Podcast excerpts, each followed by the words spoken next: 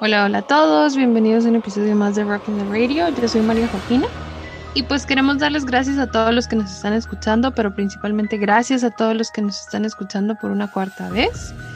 Hoy para este cuarto episodio decidimos que como es Halloween, vamos a hablar acerca de hechos y sucesos extraños en el mundo del rock para darle un toque un poco spooky a este podcast, al menos por esta vez. Hola a todos, en este episodio vamos a hablar sobre algunas historias interesantes de avistamientos de fantasmas, de estrellas de rock, un álbum supuestamente maldito por un tablero de Ouija con el que los integrantes jugaron durante la producción de este álbum y sucesos bastante extraños que se dieron en una banda cuyo miembro fue siempre bastante afín al ocultismo. Ojalá que les gusten todas las historias que les vamos a contar y que estén ahí muy cómodos mientras se las contamos. Entonces, eh, recuérdense que siempre se tienen que quedar hasta el final para escuchar nuestras recomendaciones de siempre. Y no olviden escribirnos a todas nuestras redes sociales o nuestro mail rockintherradio.gmail.com. Y bueno, sin más que decirles, vamos a comenzar con este episodio.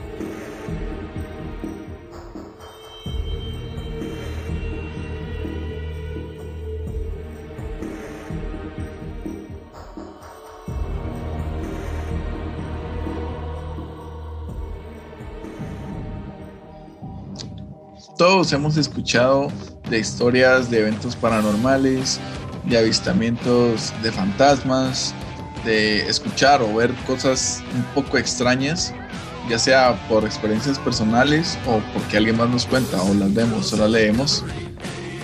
Y a ti, no sé, ¿qué, te parece todo este tema que siempre ha habido acerca de, de las apariciones, de escuchar cosas que a lo mejor no deberían de estar ahí?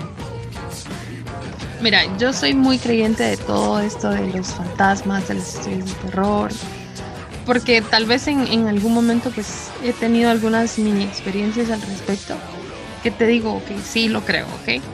Pero soy muy miedosa, demasiado miedosa y, y creo que mientras buscábamos como toda esta información, a mí me puso como los pelos de punta muchas veces porque tal vez muchas de las historias ni siquiera tenemos cómo comprobarlas. O sea, muchas de las historias que vamos a hablar el día de hoy no tenemos ni idea, porque muchas vienen de fans, ¿va? Pero a mí me parecieron muy interesantes. Yo no sé si tú crees como todo en este mundo como de pues de, estos avistamientos de fantasmas, de, que la gente llega como con sus cajitas y que escuchan cosas extrañas en las casas. O sea, ¿sí crees que, que puede ser de que todas estas historias que estamos hablando son ciertas? Pues en lo personal yo siempre he sido bastante escéptico de este tema, especialmente lo que decís de, llegar a una casa nueva con tu, mudanza y que de repente está embrujada, o sea... Ajá, y que te pasa de todo, ajá. Sí, o sea, nunca he creído eh, nada de eso. Y en este caso, pues sí genera como cierta cierto escepticismo porque sí te cuestionas como si los fans lo están haciendo como por, la misma pasión que tienen por el artista y no porque realmente están sucediendo las cosas, sino por agregarle un poco más de, de, no sé, como de misticismo a las muertes. Sin embargo, hay otras historias pues bastante interesantes que si bien no están relacionadas directamente con un fantasma, pero sí con distintos hechos o con cuestiones que pasaron mientras las personas están vivas que dan un poco en qué pensar. Como que te dejan ahí con una espinita de quiero saber más, ¿va? O sea, tal vez estas historias, y a mí lo que me pareció súper interesante es de que incluso en el mundo del rock hay tantas, pero tantas historias de gente que cuenta que ha visto tantos fantasmas. Ahí sí que como tú decís, tal vez se lo están inventando porque su propia mente los hace inventársela. Pero, o sea, me parece muy cool que hasta incluso hablando de rock hay, hay muchas historias de esta. Entonces nosotros hoy les vamos a contar unas cuantas que pues encontramos por ahí que nos parecieron muy importantes, muy interesantes como para poder hablar de ellas. Pero si ustedes tienen otras que nosotros no sabemos, háganoslas llegar. O sea, de verdad, que chilero cuando nos llegan con nueva información, nos gusta un montón. Entonces creo que podemos comenzar con la primera. Ojalá que les guste un montón. Para empezar, pues tenemos nada más que el rey del rock, Elvis Presley, quien tenía solo 42 años cuando los informes de su muerte hicieron llegar. y esto fue debido a una insuficiencia cardíaca un tanto repentina. Hubo muchas especulaciones sobre su muerte. Algunos mencionaron que fue debido a una cantidad de medicamentos de diversa procedencia que encontraron en su cuerpo. Y hay leyendas urbanas de que él sigue vivo hoy en día, pero en cualquier caso, pues sabemos el impacto que tuvo para los fans de ese entonces, ¿verdad? Porque era, fue una, no sé, un artista que realmente cambió la imagen de la música, del rock en específico y, creó una nueva tendencia para, para las estrellas. Es como la sensación, creo, o sea, viene y, y, hace como toda su fama y de la nada se muere, o sea, la gente quedó devastada. Sí, o sea, por supuesto, más que todo por, por lo, trascendental que fue, ¿no? que, que, él cambió como cómo se tenía que ver un hombre, o sea, como la, masculinidad, la interpretación. Entonces sí fue alguien que culturalmente generó un antes y un después. Y como lo mencionábamos, eh, hay varias afirmaciones de avistamientos de fantasmas de Elvis en los pasillos de la mansión Graceland, que solía ser su casa la cual por problemas financieros terminó convirtiéndose en un atractivo turístico. Sin embargo, es la segunda casa más visitada en Estados Unidos después de la Casa Blanca. Sí, esta casa en realidad fue como que se terminó convirtiendo en un museo, podríamos decir. Es un lugar que tiene muchas cosas de Elvis, la gente llega y lo visita y porque pues imagínense hace cuánto tiempo estaba la música de Elvis, pero la gente hoy en día todavía es, hay, gente que es muy fan de esto y le encanta como revivir o, en este caso se podría decir como vivir historias que tal vez no lograron vivir eh, como tal o, la experiencia como tal, pero eh, les agrada la, el, el, momento, el estar ahí y tener algo como que aferrarse, me imagino yo. Y hablando pues de todo esto, me topé mientras buscábamos como información para esto con una historia que, que me deja mucho en qué pensar porque no creo que sea del todo cierta. O sea, hay un muchacho que menciona que en su segunda visita a esta casa pues eh, caminó por todos lados y pues tomó fotos como de un montón de cosas y mientras tomó una fotografía ni siquiera se dio cuenta de que, o sea, o sea, él tomó todas sus fotos, o eso es lo que él dice, luego llegó a su casa, se puso a ver las fotografías y, ok, encontró una foto extraña. Para que tengan una idea de cómo es esta foto, es una foto en donde se enfoca a los arbustos, porque hay unos arbustos cerca, y se ve un pequeño reflejo, se ve como una, una luz, la verdad es que es bastante brillante, es como verde fosforescente y se ve como que está resaltado. Entonces el muchacho dice que él puede ver en esa imagen a Elvis cantando con sus lentes y con su mm, outfit de siempre. Pero, o sea, yo le soy sincera, yo vi la foto y nada que ver. O sea, yo no le vi la cara de Elvis, la vi por arriba, por abajo, por un lado, por el otro y ni para nada, o sea, cero que ver. Entonces era lo que tú decías, o sea, como que de dónde vienen estas historias, o sea, por qué la gente cuenta estas historias. Sin embargo, como que los fans como que se ayudan mucho entre ellos y en el video donde él subió y contando como toda esta historia, pues todos decían, ay, yo también lo veo, yo también eh, lo puedo ver y se ve tan feliz, que me encanta, gracias por compartir la fotografía. ¿Qué piensas tú esto? O sea, ¿crees que se están como echando la pala porque quieren creer verdaderamente que están viendo a Elvis o, qué, qué pasa aquí? Sí, yo creo que es precisamente eso, o sea, es como en parte eso de, que estás tan obsesionado con, un artista que, crees que está por todos lados, que crees que si alguien te dice que fue a tal lugar y lo vio, sí, sí, seguro estaba ahí por tal razón. Como para sentir que sí es cierto, o sea, como... Exacto, y tal vez hasta este chavo, yo, yo no sé quién es, no he visto la foto, pero hay de todo tipo de gente en internet. A lo mejor y quería, no sé, monetizar un poco su foto, así como, ay, vendo, copias de la foto en eBay donde aparece el fantasma de Elvis, porque seguro hay gente que paga cualquier cantidad de dinero por algo, por un artículo, ¿verdad? De, de Elvis. Y a lo mejor y también esto es parte de sus intenciones. Entonces, eso sí es, cierto. es, es eso que tú mencionabas, como solidaridad, solidaridad entre los fans como decir, ah, sí, sí, tienes razón, y otros decir, no, yo no veo nada, pues o sea, yo soy fan, pero la verdad es que no, no encuentro por dónde, que seguramente a ver la foto ese sería mi caso, porque o sea...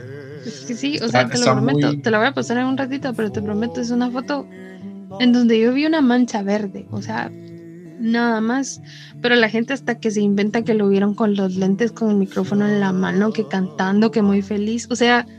¿Cómo puedes ver eso en, ah, exacto. en una foto tan congelada? Pues, o sea, y, en una mancha. Y, y, una mancha, exacto, ni siquiera, ni siquiera es en una foto, o sea, a veces ni siquiera eso lo puedes percibir en una foto de una persona, mucho menos en una mancha, en algo que, que tu mente cree que es y fíjate que él decía todavía como en ese video que como que era como que él los estuviera viendo, o sea, como que él estaba feliz de que la gente llegara y que lo vieran, entonces que él se pasaba por toda la casa todo el tiempo, y o sea, y, reflejado con esto, en, en este video habían un montón de comentarios, pero sí, un montón de comentarios de gente que contaba que ha visitado esta casa y que han pasado un millón de cosas.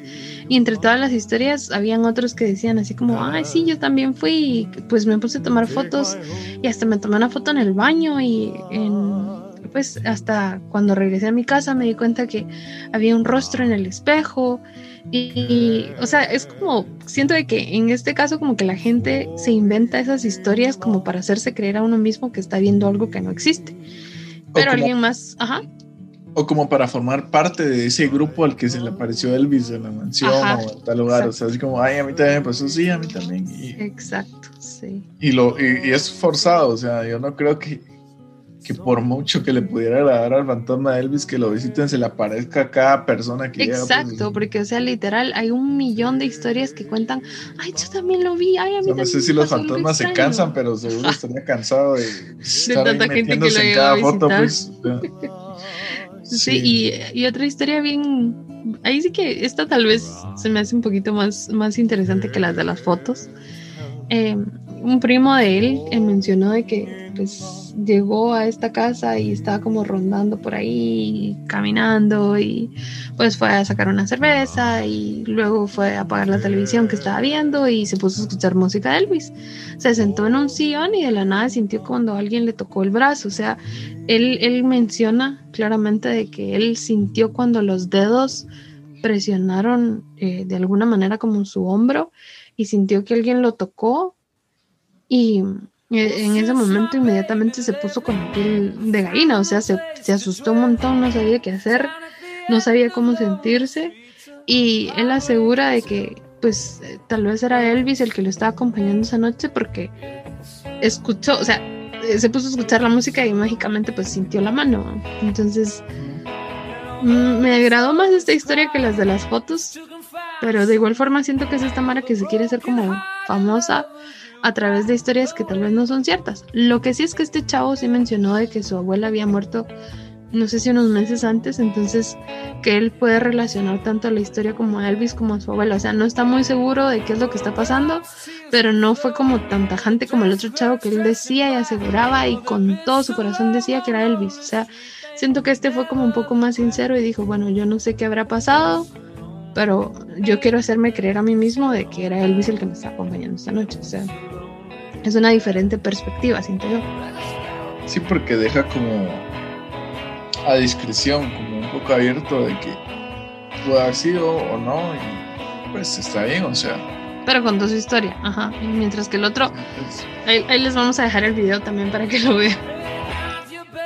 Sí, porque pues yo pues le creo más a este tipo que al de la foto, sinceramente. Pero así como estas historias, pues hay un par más. Hay otra historia que menciona que en el antiguo edificio, que solía ser el RCA Records Studio, pero se convirtió en una instalación de producción de televisión más adelante, donde Elvis grabó Heartbreak Hotel, pues suceden también cosas extrañas cuando se menciona el nombre de Elvis. Otra historia también bastante extraña porque no es como que solo por mencionar un nombre de alguien va a salir de... Vaya, no sé. Como, ay, aquí estoy. Sí, no. Entonces, son, son esas, esos leyendas como para tal vez mantener un poco el, el, mito, ¿verdad? Lo que sí es que acá se pone un poco más extraño, porque, o sea, acá hablan de, de ya no tanto como de un avistamiento, sino de cosas que en este caso no tienen una explicación. O sea, mencionaron de que mientras estaban como durante un programa, pues alguien dijo el nombre de, King y empezó, o sea, todo el equipo de sonido, todo el sistema de sonido empezó a hacer un ruido así bien raro, que no sabían cómo de dónde procedía y de la nada las luces empiezan a apagar. O sea, y dicen que es algo que sucede como con frecuencia, pero uno pensaría es como, ay, eso solo pasa en las películas, ¿no? Sí, al final, pues no, no tenemos alguna forma de decir que es cierto o no. Esto también se ha mencionado, por ejemplo, con artistas como Jimi Hendrix. Mencionan en algún lugar donde él tocó, no, no donde murió. Sí, habíamos, habíamos visto algo así como de Harvard o algo así que decían de que... De que se escuchaba como a él tocar. Entonces, pues, no sé, al final son historias, son aparentes anécdotas de la gente pero que son bastante recurrentes en este tipo de, de leyendas. Y pues yéndonos un poco más, por un lado, más que de leyendas, más por el lado como infame también de, de lo que sucede a veces con la muerte de, de las estrellas de rock, pues está la historia de Sid Vicious el icónico bajista de punk y miembro de la irreverente banda inglesa Sex Pistols fue encontrado muerto por sobredosis en 1979. Sin embargo, esta muerte va más allá de una simple adicción.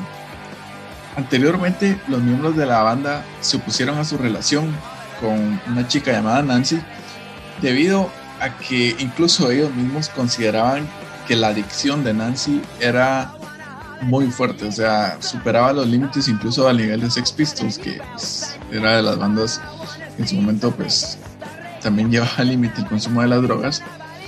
Entonces, ya desde antes de la separación de Sex Pistols, pues estaba esta fricción entre los miembros, entre Nancy, y luego de la separación de la banda, ambos pasan la mayor parte de su tiempo consumiendo heroína y morfina sintética en la habitación número 100 del Hotel Chelsea.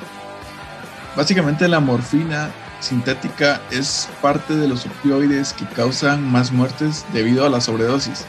Es una droga que por lo general se receta a pacientes con dolores intensos, especialmente después de una operación quirúrgica, pero debido al, a la intensidad y a la fuerza que puede tener este medicamento en nuestro cuerpo, pues sí es bastante fácil eh, ocasionar un daño severo o una sobredosis. A veces, tal vez cosas que sean que tengan una consecuencia mucho más grave. Ah, imagínate lo que tú estás diciendo. O sea, los Sex Pistols eran una banda que pues, les gustaba drogarse. Y que dijeran que Nancy se excedía es porque literal seguramente se excedía. De igual forma, eh, al parecer ellos dos se conocieron como mientras andaban como en un toque o algo por el estilo y ella era el tipo de mujer al que le pelaba todo. O sea, ella era como. No le importaba de cómo la. O sea, qué percepción tuviera la gente de ella. Ella era ella y decía lo que ella pensaba, hacía lo que ella quería. Incluso eh, no era una persona que se vistiera así como muy bonito. Ella se vestía con lo que fuera. Eh, no, su apariencia no era muy importante para ella. Incluso en algún momento llegó a decir que si la querían ver como una prostituta que no le importaba porque eso era lo que ella era.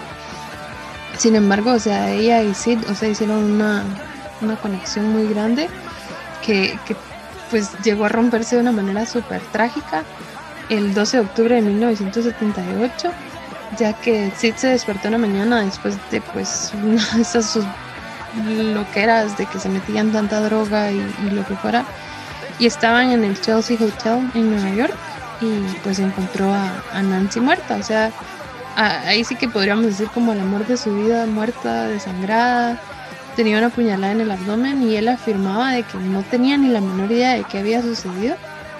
La encontró eh, pues tirada en el baño de su habitación, vestida solo con la ropa interior. Y cuando llegó eh, la policía terminó diciendo que pues él sí había cometido el crimen y fue arrestado y lo acusaron de asesinato en segundo grado.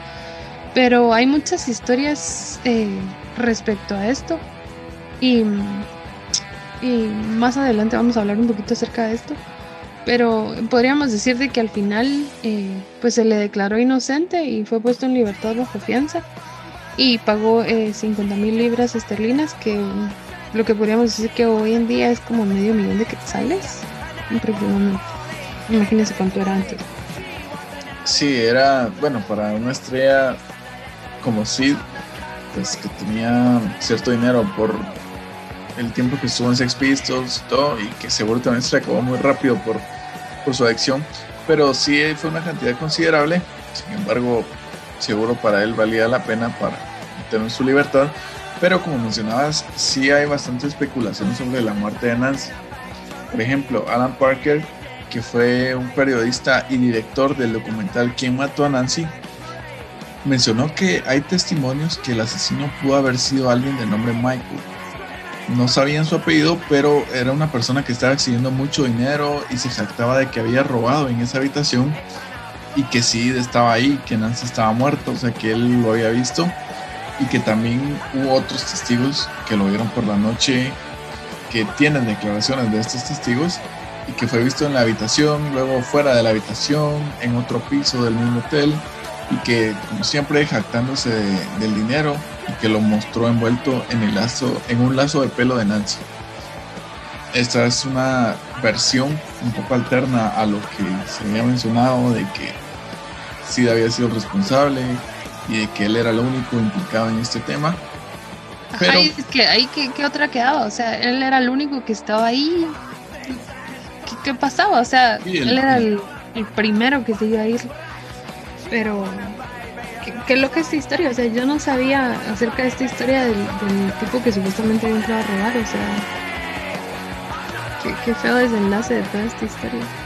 Sí, te deja como lado A o lado B, o sea, tal vez ir en su shock emocional y pues en como la, no sé, luego de, de, haber consumido tanto, pues su mente tampoco estaba clara, o sea, tampoco se podría considerar una persona en, sus cinco sentidos en este momento. Entonces, tal vez la, la, unión de todo eso hizo que él admitiera que, lo había hecho. Entonces ya deja por un lado para las autoridades como que descartar... El buscar al asesino. Exacto. Entonces pues sucedió todo este, eh, este asunto del juicio, estuvo en medios fue bastante impactante porque no era una época en la que fuera, bueno, ni ahora, pero no, era, no es normal que, que veas que, que un artista mató a su novia así de la nada. entonces seguro fue, fue bastante impactante en los medios en su momento. Y el 1 de febrero de 1979 celebraron una fiesta para festejar su liberación en la casa de la nueva novia de Sid, Michelle Robinson. En ese momento, pues, por un programa de desintoxicación en la cárcel se encontraba limpio su sistema de, drogas, pero pues ahí hay viejos hábitos y en la fiesta consiguió un poco de heroína, le pidió a su novia eh, Michelle que le inyectara, quien se negó. Pero seguro tenía muchísimas ganas de, volver a sentirse como lo hacía con la heroína, que a las 3 de la madrugada la pareja se fue a dormir pero a la mañana siguiente Sid fue encontrado muerto por sobredosis. Murió justo antes de que concluyera el juicio por la muerte de Nancy, tan solo 21 años de edad. Creo que, pues, la verdad, no sé. Imagínate todo lo que le pasó a solo 21 años. Sí, o sea, como creo que sí estaba bien complicado lo de confesar el, el asesinato y que, no sé, o sea, igual el juicio no concluyó, o sea, tampoco podemos eh, determinar que, que sí el juez determinó que él era culpable, o sea, no sé en qué etapa estuvo la investigación, si de verdad teníamos sospechosos o no, pero sí a los 21 años de edad, o sea, con tanta cosa en, la mente y en el cuerpo y no sé, o sea... Pero podríamos decir de alguna manera que esto fue como un suicidio, ¿no? Porque bueno, más adelante al revisar sus pertenencias encontraron que en la bolsa de, su chaqueta tenía una nota.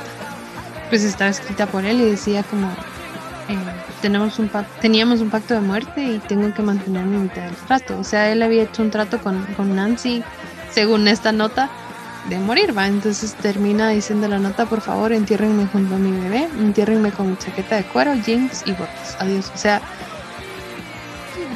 cómo viene y le dice a, su novia así como inyectame si él ya tenía planeado de que se quería matar, o sea, sí, tal vez no tenía el impulso en ese momento, pero seguro pues estaba bastante enamorado a su modo de Nancy y dijo, bueno, ok, lo voy a hacer porque pues es, es lo que hablamos y tal vez también pudo haber sido una forma de disuadir la atención y decir que lo hizo por esto y no por evadir el juicio.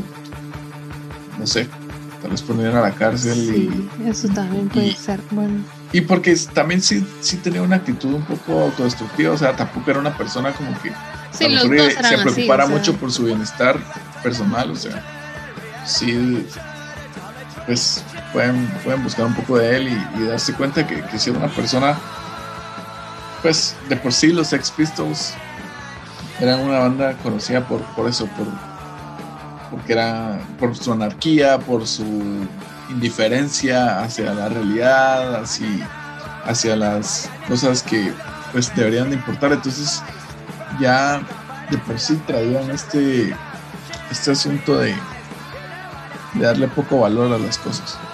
Entonces, pues eh, para concluir esta historia, pues las personas han reportado avistamientos de Sid y de Nancy en el Hotel Chelsea, por lo general en la habitación 100, que fue donde estuvieron quedando por mucho tiempo, donde murió Nancy, y también en el ascensor del hotel. Algunos lo han visto cerrando y abriendo puertas, otros huéspedes dentro de la habitación afirman que escuchan a una pareja discutiendo, a alguien tocando música e incluso cambios de temperatura. Pero no, tiene lógica. Sí, por, por el tema de que Sid no murió ahí. Ajá, o sea, es como vienen y te dicen de que los encuentran en el, en el hotel donde murió ella, o sea. Está muy romántico. Sí, e, exacto, está muy romántico. Sí, la, la verdad sí, o sea, está. No sé, una vez más, como que los fans llevan un poco las historias ahí de fantasía y pero, ¿será ah, que son los fans o será que también son como los hoteles que quieren como llamar la atención con este Bueno, sí, creo que en este caso puede, puede que sí, o sea, ya, ya lo vuelven como una atracción y es como, ah, aquí fue una uh tal. Y, sí, porque a veces también son testimonios de que el empleado del hotel, y es como, o sea, trabajas para el hotel que, es, que está embrujado, o sea, obviamente vas a decir que sí, pues, que viste esto, que viste el otro. Entonces, Pero lo que sí es que sería muy cool verlos, o sea, no te digo como, ay, qué alegre ver fantasmas, pero si romantizas la historia, eso sería como, ay, qué bonito. sí, o sea, están juntos en el más allá. Verlos ahí, sí, o sea, pues está cool, o sea, la, la verdad es como que tiraban así un loop, como, no sé. Sí, la verdad es que las historias que vamos a contar hoy, esta creo que fue como de mis favoritas, o sea... No, mi favorita es la que viene ahorita. ok, ahora vamos entonces a empezar con esta historia que, que, ya dijiste que es tu favorita. A mí me, esta, esta historia sí me, me pone los, los pelos de punta. Les tengo que admitir que esta historia sí me asusta porque va más allá de un avistamiento. O sea, es una historia de sucesos muy inexplicables, muy extraños. Hay de cosas que ya involucran, eh, no sé, les voy a empezar a contar para que me entiendan un poco mejor. Ahora vamos a hablar acerca de, del cuarto disco de una banda, una banda muy famosa que es The, Mars Volta. Y este es un álbum eh, que se vio envuelto en una serie de sucesos bien raros, unos sucesos inexplicables. Y todo tiene su inicio en un viaje a Jerusalén. Es bien gracioso esto. Eh, Omar Rodríguez López, que era el guitarrista y líder de la banda, pues compró un, un tablero de Ouija en una tienda de curiosidades y se lo quiso regalar al vocalista de la banda, Víctor Zavala. Y pues esta, este, pues esta Ouija, este tablero de Ouija se volvió como de uso frecuente porque en ese entonces estaban eh, en una gira con los Red Hot Chili Peppers y pues usaban este tablero de Ouija como una especie como de ritual para después de los shows y también lo utilizaron durante el proceso de grabación de su álbum. Entonces, esta historia, como les digo, sí me deja como mucho que pensar. Hasta me da miedo porque, por si no sabían, estamos grabando a casi la una de la mañana. Sí, entonces no. A esta hora puede pasar. Si nos pasa algo extraño, es por esto que estamos hablando. Sí, y aparte, o sea, yo no sabía esa historia por parte de los Chili Peppers, creo que no lo han hablado ellos, ni, lo van a hacer tal vez por, por, cuestión de su imagen, o sea, ellos como que sí intentan mantener como una personalidad distinta, como que la imagen de banda, como son ellos, pero pues sí, eh, los mismos miembros de, de Mars Volta han comentado esto, y a este tablero le, dieron su propia personalidad y le apodaron The Soothsayer, que se traduce a El Adivino, que también es el título de una canción del álbum. Y pues el tablero empezó a revelar ciertas historias, dar nombres, hacer ciertas peticiones, después de que la banda hiciera contacto con una entidad que clamaba ser tres personas, a la cual llamaron Goliath, que también es el nombre de una canción y el título del álbum que se titula The Bedlam in Goliath. Entonces, pues ahí se van conectando un poco las cosas. Obviamente va creciendo la obsesión por, por los miembros de la banda de querer utilizar más el tablero, de ver qué pasa, de ver hasta dónde llegan. Y pues siempre en los límites, pues a veces no es suficiente. Y este fue el caso de, de ellos y luego suceden más. Y bueno, mientras la banda pues estaba, o, ellos la verdad se hicieron muy, o sea, lo, vieron como algo muy usual esto de utilizar el, bendito Soothsayer, que era como pues el tablero de Ouija. Empezaron a pasar cosas bien raras, hubo muchas coincidencias durante el proceso de grabación del disco que, ay, pues a mí sí me dejan mucho que pensar, como les digo, yo tal vez sí soy muy miedosa, pero este, este tema sí me deja como pensando en muchas cosas pero mientras estaban pues en todo este proceso de grabación del disco, el, el baterista Blake Fleming eh, dejó la banda a la mitad del tour porque pues tenía problemas económicos. Luego Victor Zavala, que ya habíamos dicho que es el, el, vocalista, fue operado del pie por una herida que, que fue provocada por los zapatos que usaba. O sea, imagínense cómo los zapatos que está utilizando lo llegan a hacer necesitar una operación. Eh, y, llegó. está bien extraño, eso sí está como. O sea, por tus zapatos te toca que te operen. Y llegó hasta el punto en el que tuvo que aprender de nuevo a caminar, o sea, qué feo. Y luego, pues, lo, más extraño para mí, es que esto sí me pareció muy feo, es que las pistas que ellos grababan, eh, pues en el estudio de grabación, cuando después las querían utilizar, las buscaban y simplemente ya no estaban en las pantallas. O sea, grababan pero mágicamente desaparecían sus, sus canciones. Incluso creo que, que, tú me contabas de que dijeron que muchas cosas que tenían que haber eh, estado en este álbum no las pusieron. O sea, o sea ya, ya estaban grabadas, producidas y todo en la mezcla, pero... Pero se las llevó el Soothsayer.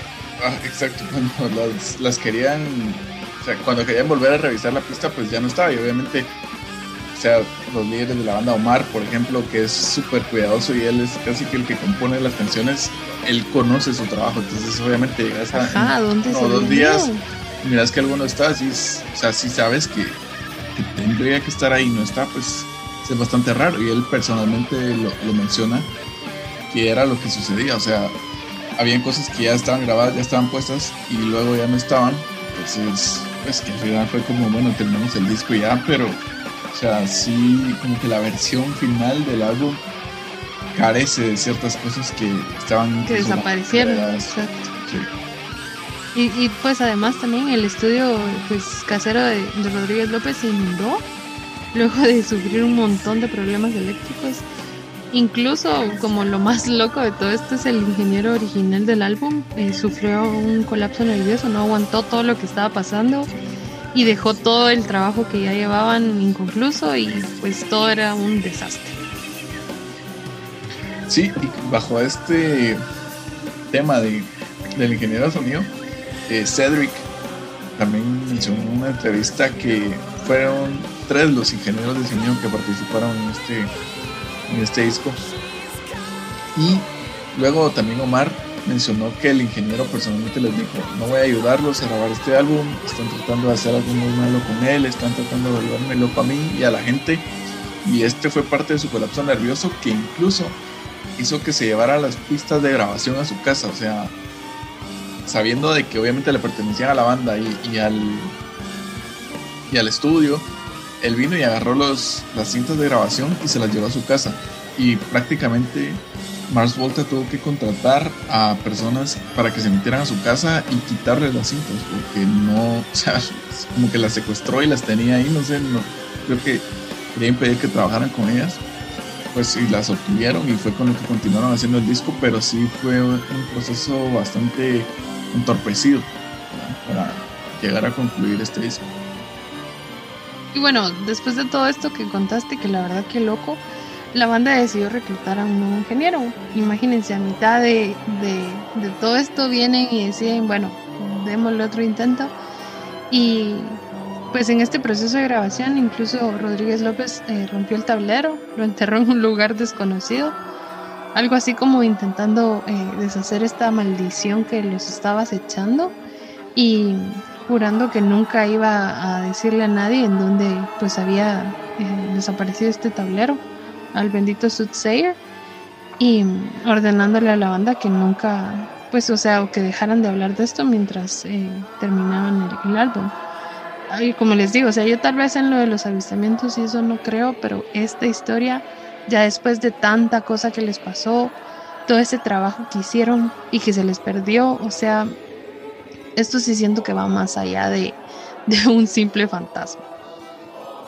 Sí, ya tienen como más testimonios también de, los mismos miembros, de personas ajenas que igual se vieron involucradas como ingeniero de sonido y de pues cosas que, que o sea, que pueden ir más allá de la casualidad.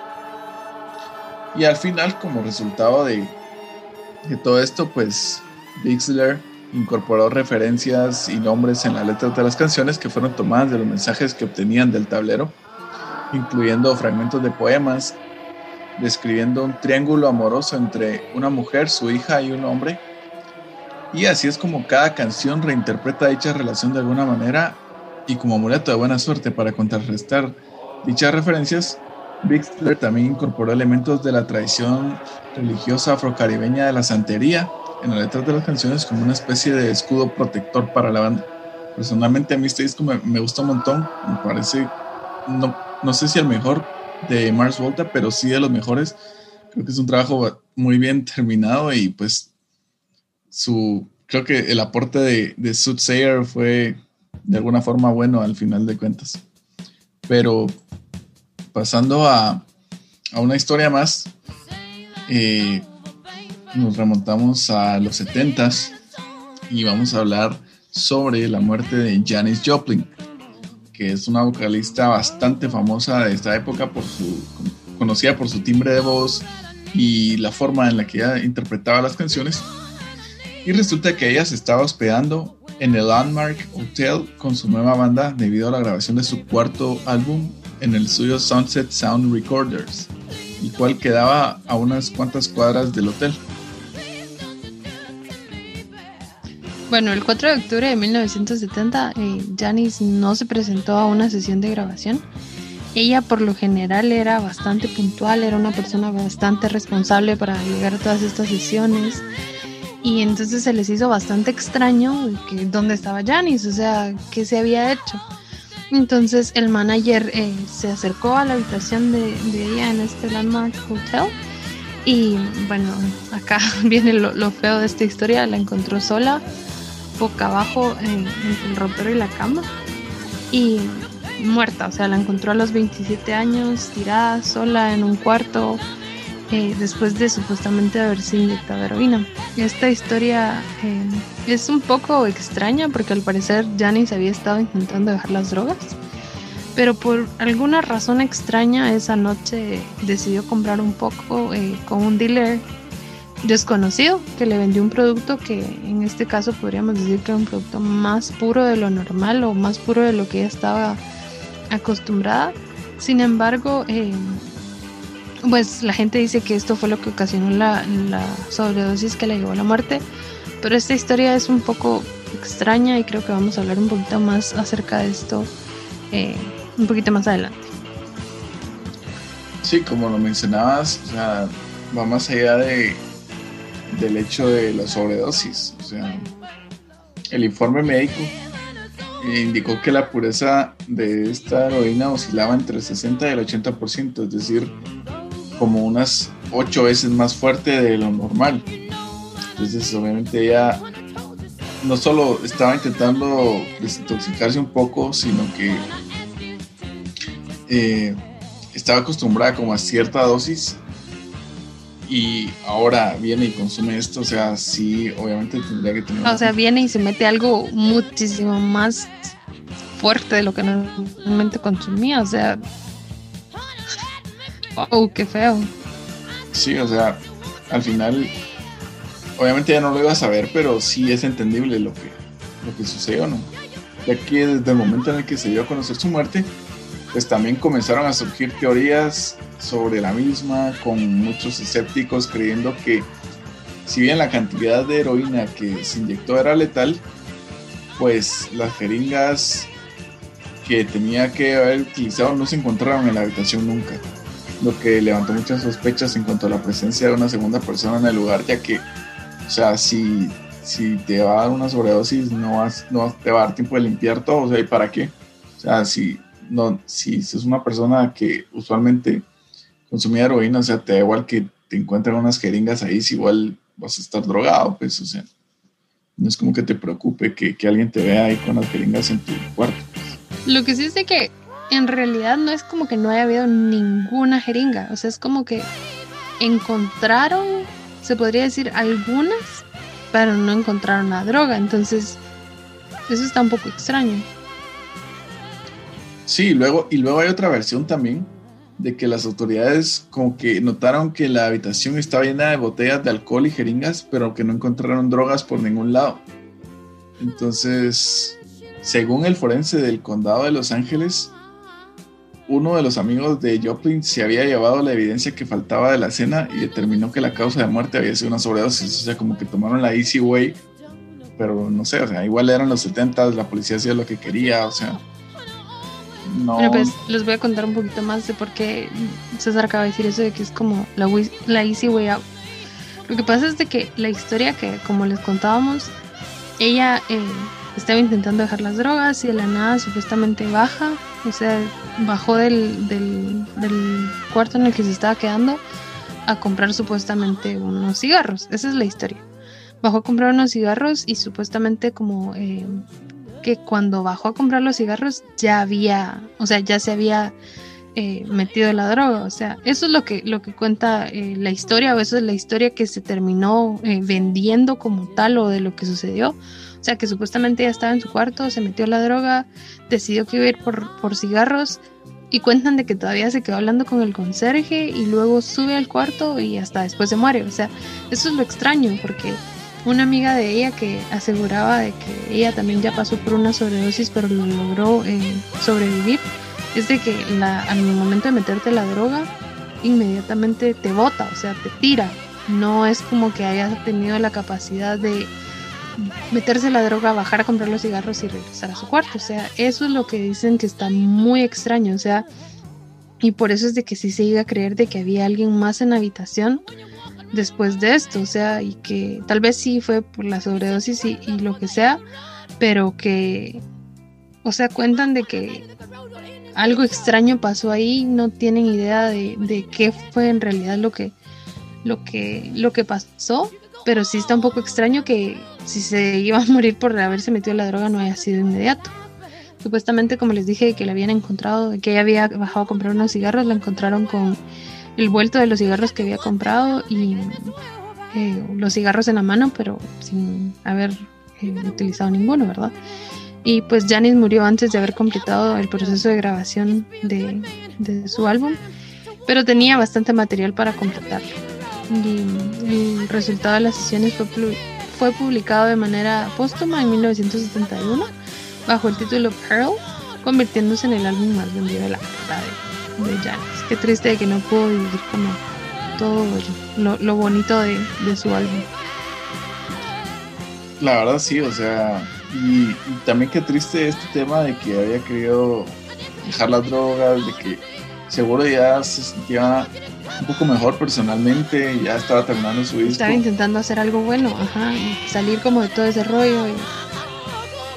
Sí, y irónicamente, como, como les habíamos comentado, que ya estaba a punto de terminar la grabación del disco, ya estaba todo listo, o sea, ya estaban las voces, excepto para, para la última canción, y ya estaba toda la música y el día que va a ir a grabar, que fue el que su manager la encontró muerta, pues tenía que ir a grabar las voces para Buried Alive in the Blues. O sea, es como bastante irónico que el título de la última canción del disco era como anunciando su este muerte o algo así.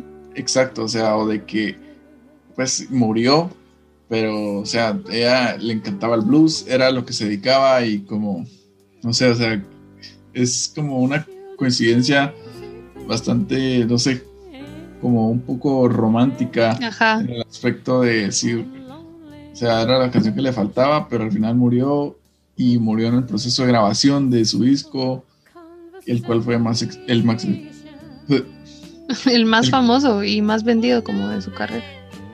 Exacto, entonces pues y saben, hay un dato bien interesante que a mí me encantó cuando lo leí, me fascinó, o sea, que dice que en el, en el eh, funeral de Janis, o sea, como una de las cosas que había pedido en algún momento mientras hablaban como de su muerte era que todos consumieran brownies de, marihuana y dice que en el funeral se pues se rolaron brownies de marihuana para los invitados y no sé, siento que Janis era una persona de, muy linda y que tal vez su muerte no llegó en el momento correcto, pero Janis en donde estés ojalá estés bien.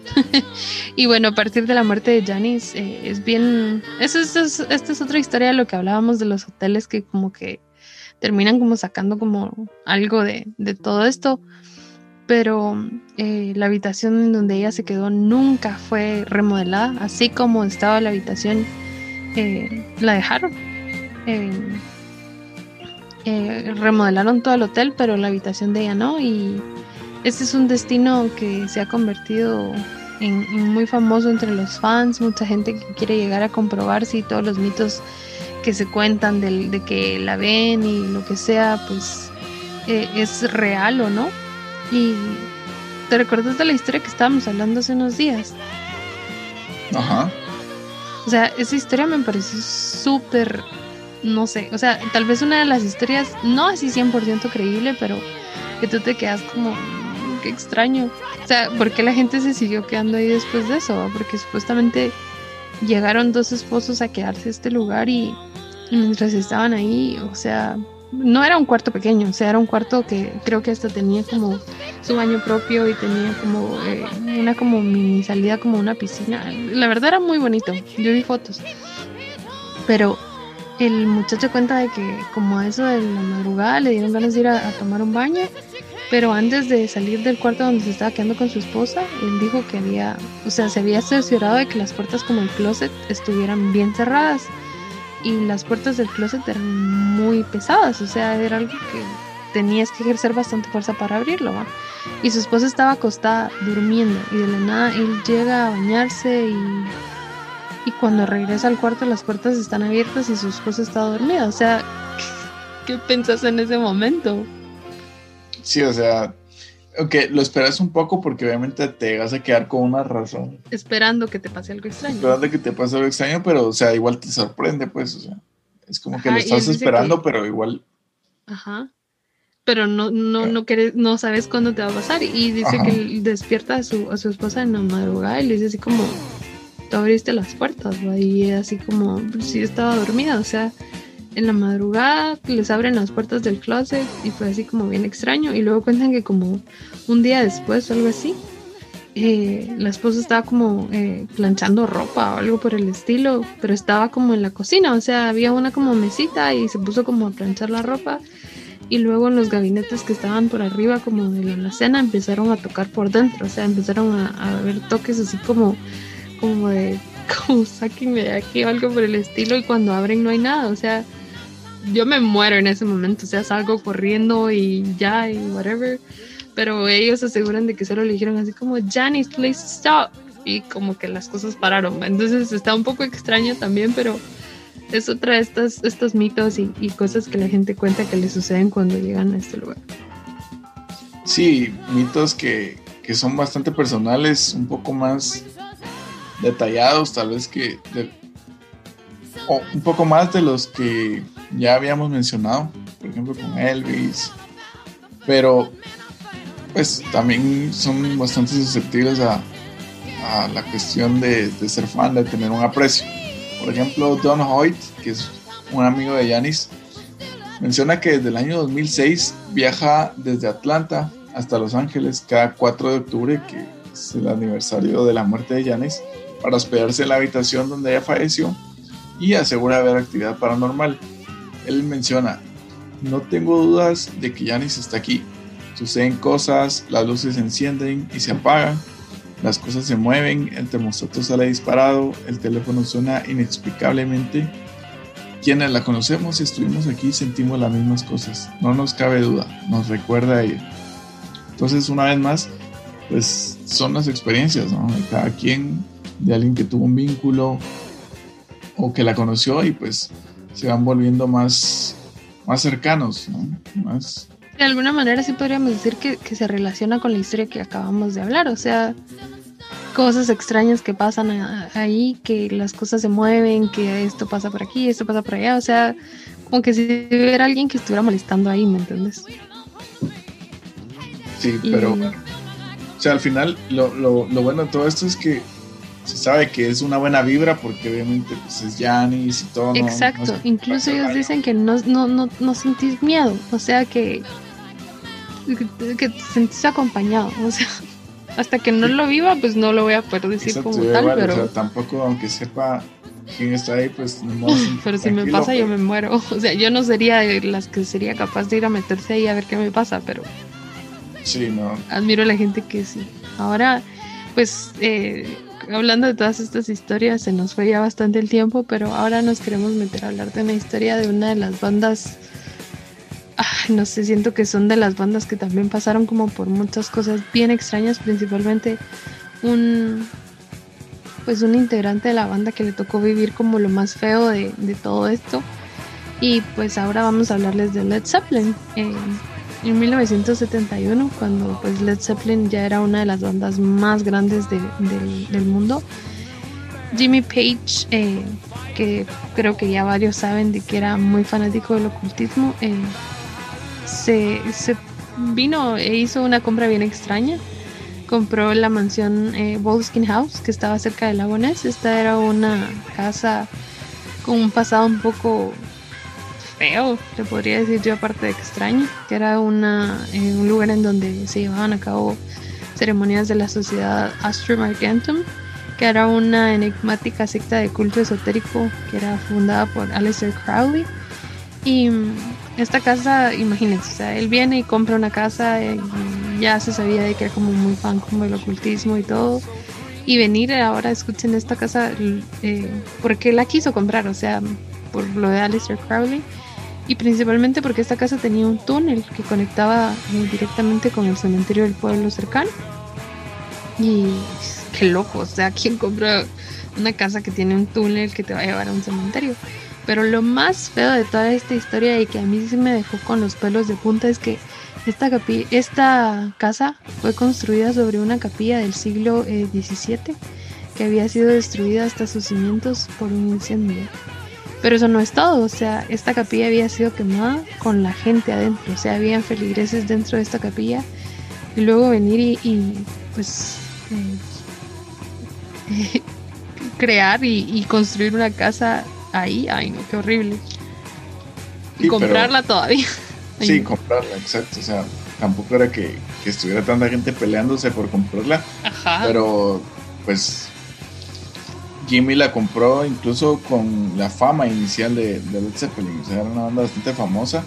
No había explotado totalmente su auge, pero pues no, no le importó y, quiso adquirirla porque seguro, no sé, seguro le daba inspiración o algo. Porque ya luego, cuando alcanzó el éxito, pues abrió una librería llamada The Equinox, que tomaba su nombre del periódico ocultista de Crowley y en la que acumuló cientos de referencias relacionadas con la magia negra, el satanismo y otras creencias paganas. Poco después, Page empezó a meter un poco más de todo este tema del ocultismo en la música de Led Zeppelin. Todo lo que había aprendido en los libros, incluyendo citas de Crowley en un par de canciones de Led Zeppelin 3 y en Led Zeppelin 4 cada integrante contaba con un símbolo de carácter pagano. El de Page, él ha mencionado que es un diseño personal de él. Y a su vez, la imagen que aparece en la portada es la carta del tarot del ermitaño, que también pues al tarot se le atribuyen pues ciertas características un tanto de ocultistas o paganas más bien. Y derivado de esta fascinación de Page por el ocultismo y el trabajo de Crowley, también se ha mencionado diversas tragedias que han afectado a la banda en general, o en su momento las afectaron. Una de ellas es que mientras Page visitaba una de las casas de Aleister Crowley, en este caso fue una de Sicilia, Robert Plant sufrió un terrible accidente en Grecia, en el que estuvo a punto de morir junto a su esposa y sus hijos, Carmen Jane de 7 años y Karak de 5. Eso provocó la cancelación de la gira Physical Graffiti y afectó negativamente la grabación de Presence, pero lo peor aún está por llegar. Acá es donde les dije de que pues un miembro de la banda fue el que, fue afectado principalmente y hablamos de Robert Plant, quien eh, pues eh, llegó a tener hasta laringitis después de que eh, la banda envió todos sus equipos e instrumentos a Estados Unidos para la gira, lo que lo hizo imposible ensayar. Y lo más feo, que es esto que les voy a contar ahorita, año y medio después de, este pues, problema que habían tenido, este accidente que habían tenido. incluso fue un accidente bien extraño, porque fue un accidente en donde la hija no se, no se lastimó. Entonces él decía de que como que si había sido de alguna manera como parte de un rito de, de Page para que, no sé, o sea, él, él menciona, o la gente menciona que está como bien extraño de que a su hija no le haya pasado nada. Pero eh, los demás estaban muy, muy, muy eh, dañados por los golpes y todo. Pero como les decía, aquí viene lo peor, es que el hijo de Robert Plant, Hark, de 5 años, sufrió una extraña enfermedad. O sea, de repente empezó con mucho dolor de estómago y el médico no sabía qué le pasó, no tenía ni idea, no supieron cómo explicar lo que le estaba pasando. Y tristemente murió en una ambulancia camino al hospital. Y lo peor de todo esto es que el único que, llegó al, funeral del hijo de Plant fue eh, Bonham. Ni Page ni Jones asistieron al funeral y esto en algún momento pues dejó a, Plant con ideas de salirse de la banda, o sea, pensó de que no era necesario seguir si sus mismos compañeros de banda pues no, habían llegado. Se supone de que Page no llegó porque estaba muy metido en, la heroína, entonces él solo quería eh, juntarse como con sus compañeros eh, mientras estaban haciendo música, o sea, situaciones personales no incluían o no eran importantes en este caso para él. Eh, y tristemente pues también en 1980 eh, Bonham muere y los miembros de la banda pues deciden simplemente eh, no mantener el grupo solo porque sí y pues Led, Zeppelin se separa. O sea, esa es, una historia que creo que varios han escuchado y que también la historia de, de Bonham y cómo murió está pues fue un vicio, o sea, desayunaba vodka y de la nada así es como termina muriendo, o sea, es que ahogándose con su propio vómito, pero. O sea, ya muchas cosas muy seguidas está como un poco. No sé si son muchas coincidencias o si sí tienen de alguna manera que ver con. Con esto, creo que tú me contaste que hay un libro o algo así del ocultismo de, de, ellos, algo así. Pues de Page en este caso. Sí, lo vi, pero la verdad no me metí mucho, pero sí como que algún chavo se puso a investigar y y como que sí, o sea, sí se dedicó a escribir sobre cómo había influido el ocultismo con Led Zeppelin, pero la verdad no sé, o sea, puede que sea de... o sea, sí, o sea... Yo creo, que, yo creo que sí vi como algo como de un documental o algo así, que hablan de esto y, y que como que muestran la casa y, ay, no sé. Sí, también así como de, más que todo de leyenda, porque yo creo que esto ni, ni siquiera los miembros lo han mencionado, por lo mismo de que, sea, solo Page era como el apasionado con esto, o sea, no, no, no, crean que, que, toda la banda era así como que súper metida, o sea, solo era Page, pero sí eh, está, está el mito de que al inicio de la banda, pues Page eh, les sugirió como hacer una especie de ritual, no, no ritual satánico, sino ritual como más, más de ocultista, más como con un tinte espiritual, obviamente siempre encaminado a, a, los estudios de Crowley, pero eh, para que la banda tuviera éxito, No, no como vender su alma ni nada, pero ese era el objetivo y que únicamente John Paul Jones se opuso y él no participó y los demás sí, eso es lo que se cuenta que sucedió, pero realmente creo que, que podríamos decir que, o sea, a John Paul Jones no le pasó nada, se podría decir, pero a en este caso a Plant y a Bonham, sí, o sea. Sí, bueno, en eso, eso que, mencionas, sí, sí, está bastante interesante, o sea, no, no hay como una tragedia atribuida a, este tema o a Jones, o sea, no se menciona que, le pasó algo. Como tal. Ajá, creo que también, como esto de Physical Graffiti y todo, luego como ya habían enviado los instrumentos al continente donde iban a hacer la gira, creo que no habían podido ensayar a pesar de haber cancelado la gira. Entonces, como que ya la banda estaba sucumbiendo, ya estaban como divididos. Page estaba muy metido en la heroína. Plant estaba con sus problemas personales. Y Jones, como que él era como un poco más alejado, entonces estaba como en medio.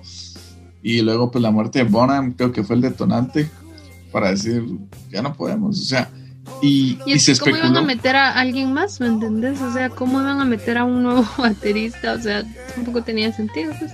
Sí, exacto. Se especuló también cuando, cuando fue eso, de que de quienes podían sustituir a, a Bonham. Creo que hasta los medios estaban hablando de Phil Collins y de gente así. Poniendo al que fuera. Ajá, que como de posibles bateristas, pero seguro no conocían lo que estaba pasando dentro de dentro de LED. Y, y, pues también creo que Plant y Page ya tenían sus roces por lo mismo esto del funeral, seguro por otros temas creativos. También la voz de, de Plant con esto de la laringitis, pues fue eh, como que deteriorando su voz, o sea, no solo por la enfermedad que tuvo en ese momento, sino que a largo plazo ya él va perdiendo y lo pueden notar en los discos, o sea, no, no es como que como sea una especulación nuestra. Se escuchaban bien diferentes, eso es una razón. Entonces, pues creo que todo eso llevó a la decadencia, también los excesos que tuvieron en su momento, pues conllevó a que sucediera esto, pero esa es, esa es la gran leyenda del ocultismo y el Zeppelin y, todo este, este misterio de, de cómo fue que tan rápidamente decayó una banda derivado de del fanatismo de, Jimmy Page por el ocultismo. Que no, como les decíamos desde el principio, o sea, ninguna de todas las historias que les contamos tenemos pruebas, no tenemos cómo comprobar nada, pero son historias que van de boca en boca, o sea, son historias que, que han trascendido un montón, que toda la gente las habla, que toda la gente pues eh, tiene algo que aportar acerca de esto, entonces queríamos hacerles llegar a ustedes también todas estas historias para que nos dejen eh, sus ideas, qué piensan, si, si son eh, de partidarios como de, creer que todo esto puede ser cierto, o si creen de que de verdad todos son como inventos, no sé. Mm, nos gustó un montón como buscar esta, esta información. Eh, queríamos darle ese toque spooky a este episodio por, por esto mismo porque este, en este género que nos gusta a todos los que estamos escuchando este, este episodio o este podcast, hay, hay muchas historias y las que les contamos apenas son unas cuantas.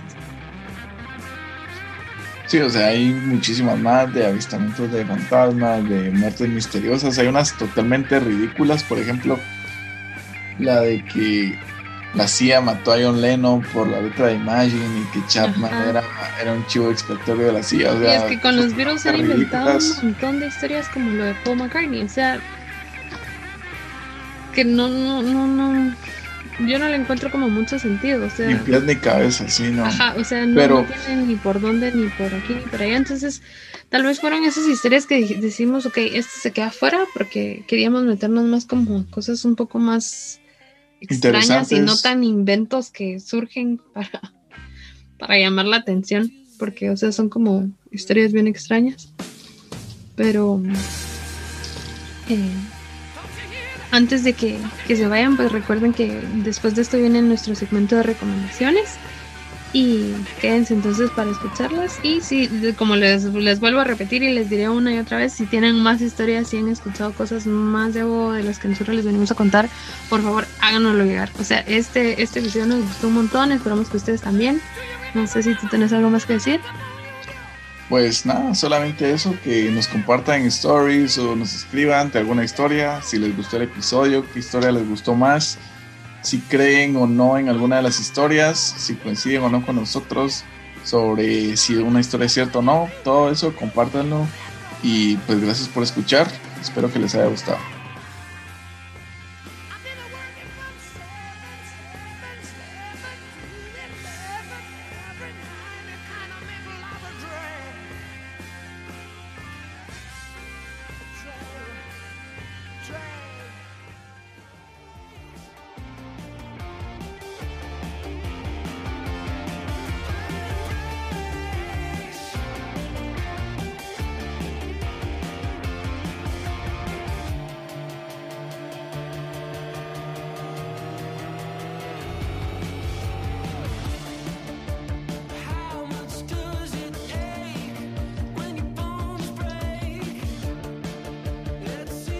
Escuchando mi recomendación. Esta canción se llama eh, When It Breaks de Inhaler. Es la nueva canción de esta banda.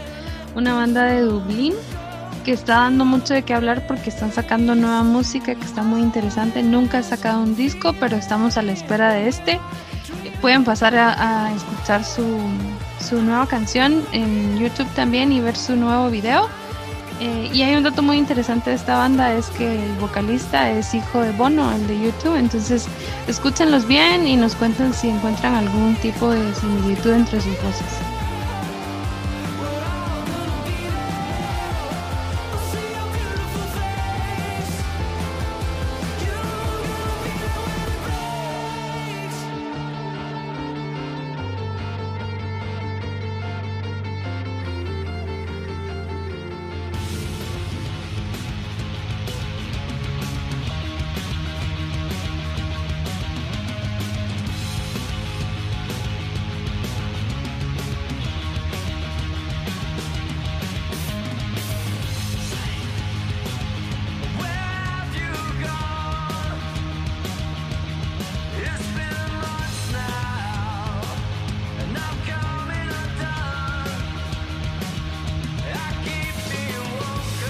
Para mi recomendación de este episodio está Lullaby de Frank Carter and the Rattlesnakes. Esta es una banda británica de punk rock, también formada recientemente en el 2015 y personalmente me gusta mucho el sonido agresivo que tienen, ya últimamente no se escuchan bandas así.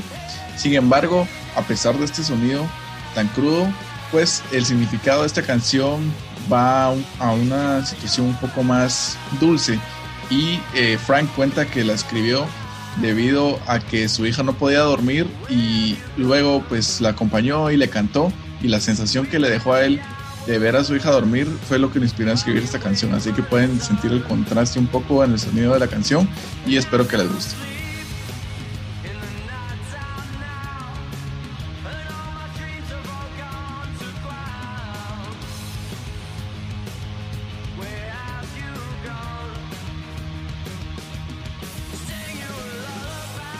Gracias a todos por haber escuchado este especial de Halloween. Esperamos que les haya gustado las historias que compartimos, los datos y ya saben que si tienen alguna otra que se nos haya escapado, que nos faltó también por cuestión de tiempo, pues nos pueden comentar en nuestras redes sociales o en una historia si les gustó y si hay alguna otra que quisieran agregar, pues la vamos a compartir nosotros también.